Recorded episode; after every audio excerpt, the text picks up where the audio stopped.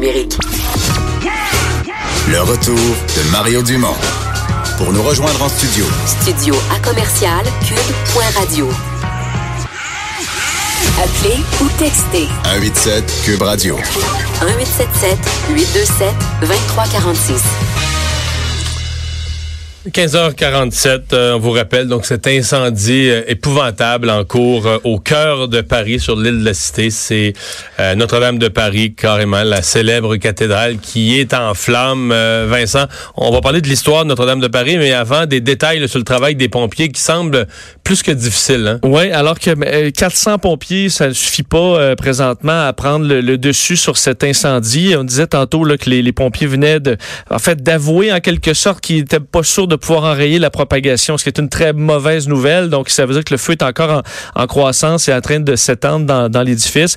Et euh, je voyais bon des, des, des marques d'appui d'à peu près partout là, chez les chefs d'État. Le dernier en, en, liste, il y a quelques secondes, euh, de Theresa May qui envoyait ses pensées à la population euh, française. Mais ce qu'on comprend des pompiers, c'est qu'il y a un enjeu d'équipement. là. Oui. Compte tenu de la grosseur du bâtiment, on n'a pas les Les, les lances sont trop courtes. évidemment, l'accès aussi, il faut dire que c'est des grands murs avec des, des petites fenêtres par endroit. C'est sûr qu'il y a les grands euh, bon, vitraux, mais on semble avoir de la difficulté d'accès. On s'est installé dans les grandes tours de la façade pour l'instant, mais les, flammes semblent se rapprocher de là. Alors jusqu'à quel point les pompiers pourront s'aventurer là? Mais les lances au sol, euh, dans certains cas, semblent pas se rendre euh, assez loin. Alors, les, je suppose qu'il y a un problème de pression d'eau. À un moment donné, tu peux pas, tu as un nombre de lances limité pour la grandeur du site qui est en flammes. Ça semble être très, très difficile. Alors, c'est pas des bonnes hmm. nouvelles.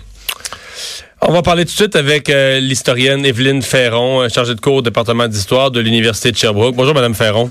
Bonjour, M. Dumont. Euh, bon, je sais que vous êtes intéressé à Notre-Dame de Paris, mais avant, avant de parler de l'histoire, réaction, comment vous, vous vous êtes senti, comment vous avez appris ça, cet incendie?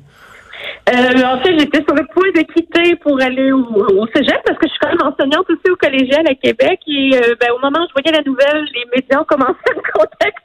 Ça a été assez simultané. Euh, donc, j'ai vu pas mal quand les premières images sont sorties. J'ai essayé de suivre ça euh, depuis, en fait, à peu près 2h30, je dirais, cet après-midi. Mhm.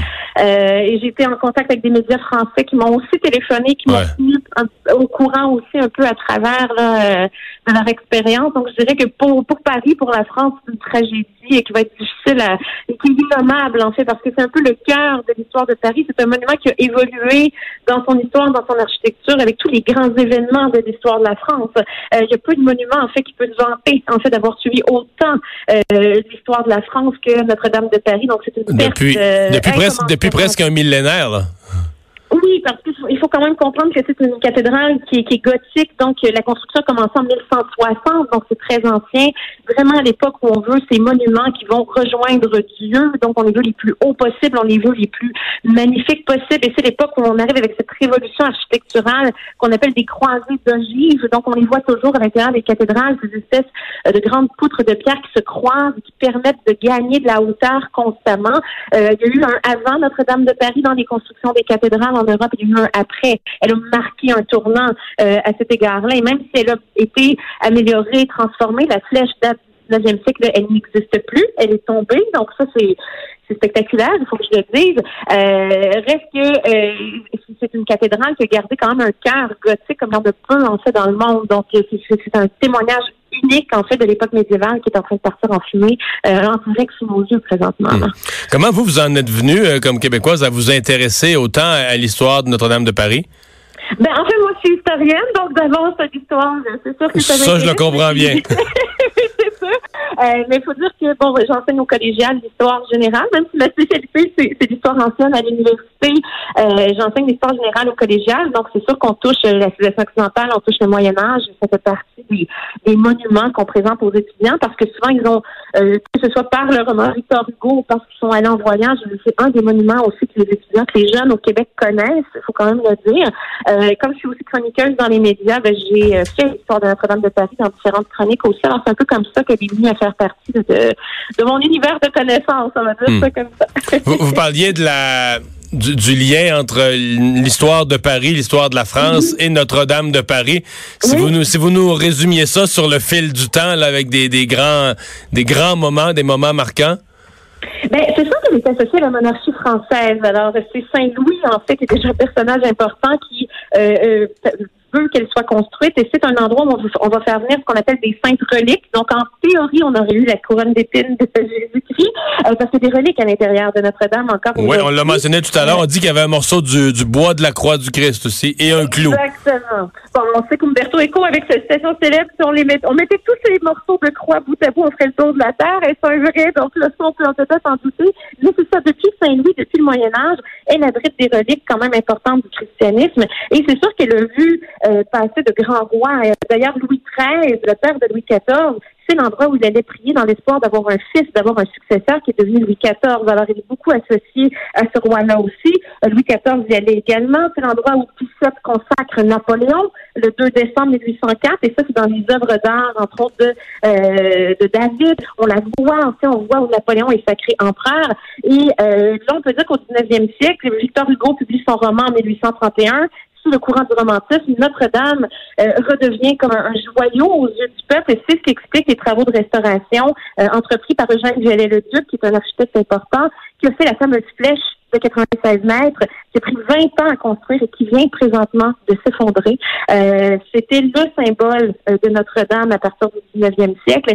Euh, D'ailleurs, quand on a construit la Tour Eiffel il y a 130 ans, euh, des gens comme Maupassant, comme Charles Garnier avaient publié une lettre en disant on ne veut pas de cette Tour Eiffel qui va dépasser Notre-Dame. On ne dépasse pas Notre-Dame de Paris en hauteur. On était outrés de ça. Donc, ça vous montre à quel point c'était un monument qui était associé euh, au cœur de l'histoire de France encore au 19e siècle. Donc, elle suit comme ça euh, euh, les événements euh, parisiens. Donc cet incendie-là, vraiment, c'est une catastrophe parce que si elle avait été un peu pliée des statues endommagées à la Révolution, ça reste un monument qui n'avait pas été bombardé. Il n'y a pas de traces de balles dans Notre-Dame de Paris. un incendie comme ça, c'est une première.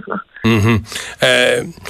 évidemment, quand c'est toujours un feu, c'est toujours triste, toujours épouvantable à voir, mais même si c'est une grosse usine, souvent là, la, façon de se relever, c'est de dire bon, on a des assurances, on va reconstruire c'est ce qui nous frappe en voyant ça, c'est qu'on sait tous au fond de nous-mêmes, puis même si par miracle quelqu'un arrivait puis disait tiens les, les milliards ou les ressources financières, je vous les débloque, euh, ça se reconstruit pas, l'art, l'histoire, euh, tout ce qui était là, c'est, c'est, perdu dans le patrimoine de l'humanité. Hein.